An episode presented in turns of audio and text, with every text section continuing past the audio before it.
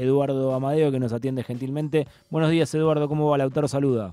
Buen día, Lautaro, muy bien, gracias. Bien, Eduardo, eh, ¿extrañando a Gallardo o ya acomodándose con, con De Micheli? acomodándome con De Micheli. acomodándose con De Micheli, perfecto. Bueno, ¿cómo está viendo a River? Eh, bien, bien, digo, este año recién empieza, así que este, no, yo soy, un eterno optimista. Bien, optimista, eterno optimista. Bien, buen, buena definición para, para lo que queda del torneo y para lo que viene con, con De Micheli. Bueno, se conoció esta noticia que el ministro de Economía, Sergio Tomás Massa, tiene cerrada una operación de canje de deuda por 9,8 billones y eh, los bloques de Juntos por el Cambio emitieron un comunicado que es eh, bastante duro contra el ministro que dice que supondrá un enorme riesgo para los argentinos porque podría desembocar en un salto inflacionario aún mayor. Bueno, de hecho, eh, el economista o uno de los economistas que está eh, en Juntos por el Cambio, Luciano Laspina, está diciendo que es como una bomba. Y eh, usted retuiteó el comunicado de Eduardo, quería saber qué, piensa al respecto de la noticia de, Sergio Massa. pienso lo mismo que piensa Laspina. O sea, el, bono, el gobierno ha acumulado mucha deuda. Una deuda que todos los meses es un problema para renovarlo, porque, puede ser que los bancos te digan no te renuevo nada y tenés un problema gravísimo. Pero a cambio de eso, acaban de hacer un acuerdo que es una bomba de tiempo. Primero porque les da unas tasas de interés este, astronómicas, este, eh, lo indexa deuda que era en pesos, la pone también en dólares, este, tiene una cláusula que le permite que los bancos pueden ejecutarla cualquier día cuando se les cante, y esto produce una enorme inestabilidad, porque efectivamente, en lugar de ser un proceso de negociación que es largo, que es complicado, a ver, vamos a ponerlo por en términos de que la gente que nos está escuchando. Si usted tiene una deuda con el banco y usted dice, bueno, la voy renovando cada seis meses y cada seis meses veo cómo hago, le pago un poco, etcétera, esto es una cosa. Otra cosa es que usted tenía una deuda en pesos con el banco y ahora el banco le dice, tu deuda va a estar en dólares, te voy a poner una tasa de interés que te va a romper el alma, pero peor aún, la puedo ejecutar cualquier día que se me dé la gana. Esto es lo que está haciendo el gobierno para sacarse de encima esta enorme deuda que tiene, que han generado por el loco gasto público que tienen. Entonces, nosotros lo que decimos es, eh, usted encontró una solución mágica, los bancos están contentísimos porque resolvieron su problema pero estamos sentados sobre una bomba de tiempo. Y bueno, este, eh, encontraron, encontraron la, la, fórmula mágica, pero tenemos un problema muy grave de incertidumbre y de estabilidad. Eduardo, eh, vamos a citar, por ejemplo, a alguien que sale a responder desde el oficialismo, eh, Vasco de Mendiguren en Twitter, José de Mendiguren dice, el defaulteador cree que todos son de su misma condición, llegaron al default en el 2001, llegaron al default en pesos y en dólares en el 2019. ¿Cómo toma esas declaraciones? la verdad que no quiero entrar en una, en una discusión como esa. El Vasco de Mendiguren fue ministro de, Dualde en el 2001. O sea, la desesperación, porque lo aplauda Cristina, le hace decir estas cosas.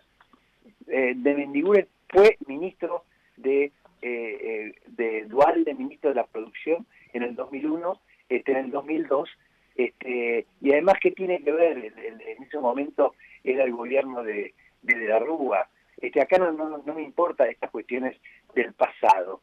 Lo que me importa es cómo seguimos adelante. Entonces, esta es una fórmula ideal para Massa, porque se saca el problema y se lo encaja al próximo gobierno.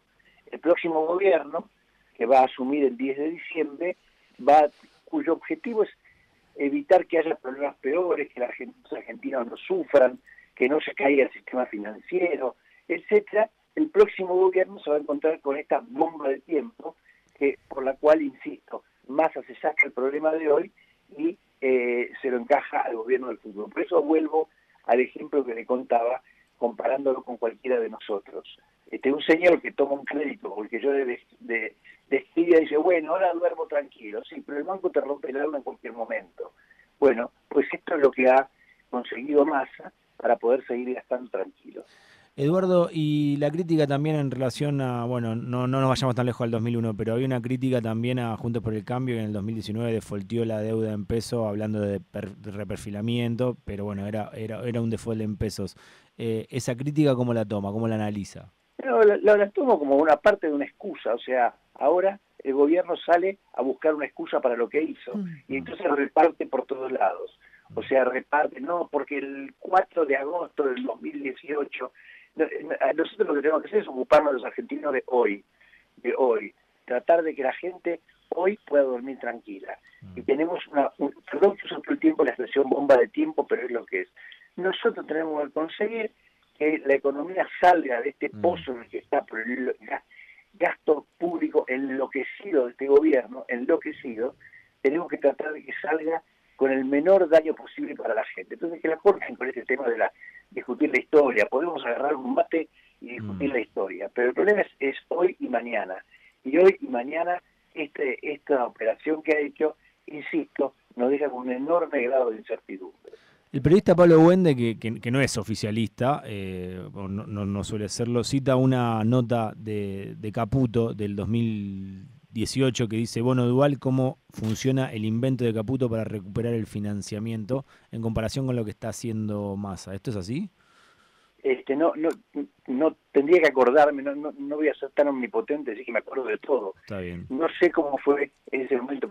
Si me pongo a pensar cinco minutos, pero se nos va a acabar el programa. Este, eh, pero la cuestión es hoy. O sea, todos hacen referencia al pasado. Yo hago referencia al futuro. ¿Cómo es el futuro? Bueno, porque tenemos un problema complicado. Este, Massa encontró la gallina de los huevos de oro, los banqueros también, a costa de que nos limpien la alcancía. Este, y, eso está muy mal, eso está muy mal. Massa va y le va a decir ahora a Cristina, mirá qué bueno, ahora el problema lo tienen ellos, no lo tenemos nosotros, lo tienen todos los argentinos. Eh, Eduardo, ¿y mm, cómo tomó la foto de, Patricia Bullrich con todo el sector del radicalismo? Ahora, bueno, estoy tratando de, recordarla, ahí la tengo, con Carolina Rosada, con Naidenov, con Cornejo, con Suárez, con Facundo Manes, con, con Valdés y estaba también eh, Emilio Monzo ahí como una foto importante de Patricia Bullrich del PRO con un sector muy importante del radicalismo. Yo estaba, yo estaba ahí. Ah, estaba ahí anoche tarde de Mendoza. Mm. Muy bien, me parece que, eh, porque además aparte de la foto, aprovechamos la, la, vendimia para hablar mucho, mucho, mucho con esa gente, gente que, respetamos muchísimo. Digo, yo a, Cornejo, que es el futuro gobernador de Mendoza, lo respeto muchísimo y, es, una, es una muestra del crecimiento de Patricia Bullrich dentro del, ámbito político. Mm. Además, además del ámbito político, fue un placer caminar por la calle, entrar a la vendimia con, con Patricia, donde había 20.000 personas que la aclamaron. Mm. Este, así que fue, fue una jornada muy buena, muy interesante. Y desde el punto de vista estrictamente político, muestra el diálogo que hay con el radicalismo, que es importante en todo el país y sobre todo en muchas provincias. Eduardo, al igual que lo fue en lo que iba a ser la campaña para diputada, que finalmente Patricia no, no, no, no, no fue por, por, por esa elección. ¿Usted está eh, asesorando en el equipo a Patricia en este momento? Yo formo parte del equipo de, del equipo de profesionales. Tenemos 23 equipos eh, sectoriales trabajando en todos los temas, desde educación hasta transporte, desde pesca hasta economía. Y, tenemos un, grupo eh, del cual yo formo parte, con Federico Pinedo, con Luciano Laspina, con Dante Sica, que somos los que hacemos la coordinación de estos grupos que están trabajando fuerte para, para reordenar los problemas que nos deja Massa y sus amigos. ¿Le hubiese gustado que Cornejo sea candidato a vice con Patricia?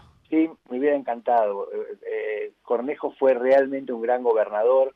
Eh, la provincia de Mendoza tiene, tienen, por ejemplo, en el campo educativo, fueron tan, tan buenos y la verdad que funciona tan bien el sistema educativo de Mendoza con varias iniciativas. O sea, Mendoza es una provincia muy linda, eh, no, solamente en lo geográfico, sino en cómo funciona, y nos hubiera encantado que Cornejo pudiera estar con nosotros, con Patricia en la fórmula, pero él eligió el camino de la, de la eh, de su propio crecimiento, bueno, muy bien, y, la verdad que es bueno para los bueno para los, mendocinos. ¿Y quién se postula o a quién le gustaría para que ocupe ese lugar eh, al lado de Patricio? Ahora, ahora, hay que conversar, mucho mate, mucho mate, hay que tomar mucho, mate, escuchar gente, escuchar a la gente que está que hace propuestas, las personas que piensen como nosotros. Todavía tenemos tiempo, esto hay que resolverlo para, creo que es el 20, es el 20 algo de junio, que vencen las, este, el periodo para hacer las listas, así que tenemos tiempo. ¿Qué, ¿Qué, tiene mejor Patricia Bullrich para que usted esté con ella y no Horacio Rodríguez Larreta, por ejemplo? Horacio, eh, Patricia, lo que primero yo Horacio lo respeto mucho, somos viejos amigos, pero Patricia tiene mucha decisión. Mire, por lo que hemos estado hablando en la primera mitad de esta, charla, por el problema que tenemos adelante, por, Rosario, por el drama de Rosario, por el problema que tenemos con la educación, que es desgarrador lo que le pasa a los pibes, se necesita mucha decisión y Patricia la verdad que lo tiene. Ella está muy, muy, muy decidida a avanzar en, la, en las reformas, tiene mucha valentía que se necesita en este momento, tiene una gran comunicación con la gente, la gente la, le cree. Mm. Así que son, son características, es un placer trabajar con ella. Desde temprano empieza a romper, como decimos, justamente entre lo que digo, este, eh, llamando, preguntando, es curiosa por, por, las cosas que suceden. Así que tiene muchas características que sirven para pensar que va a ser una muy buena presidenta para el drama que tiene la Argentina hoy. Eh, Eduardo, ¿y cómo cree que le ha caído esta foto al gobernador Morales? Ya con esta cerramos. Eh, bueno, supongo que él creí, él hubiera querido ser el centro de la, de, los acuerdos políticos y de las conversaciones. Morales está haciendo una buena gobernación en Jujuy. Mm. Los números muestran que le está yendo bien, que está ordenando.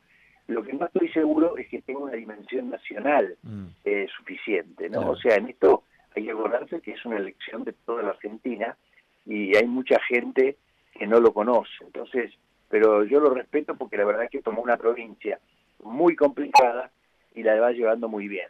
Pero me parece que ahora eh, él debe trabajar un poco más en el en el tema interno del, radicalismo y, no sé si va a poder seguir adelante con sus pretensiones eh, nacionales, ¿no?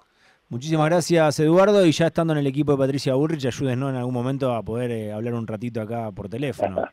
Bueno, con mucho gusto. Muchas gracias, Eduardo, por el tiempo siempre. Y pidió ayer nomás tema de Mori, siempre hablamos que es amigo de Mori, en este caso también escrita por Pipo Lernud, ¿no? ¿La letra? Eh, no me acuerdo, francamente. Creo que sí, creo que sí. Muchísimas gracias, Eduardo, por el tiempo. Abrazo,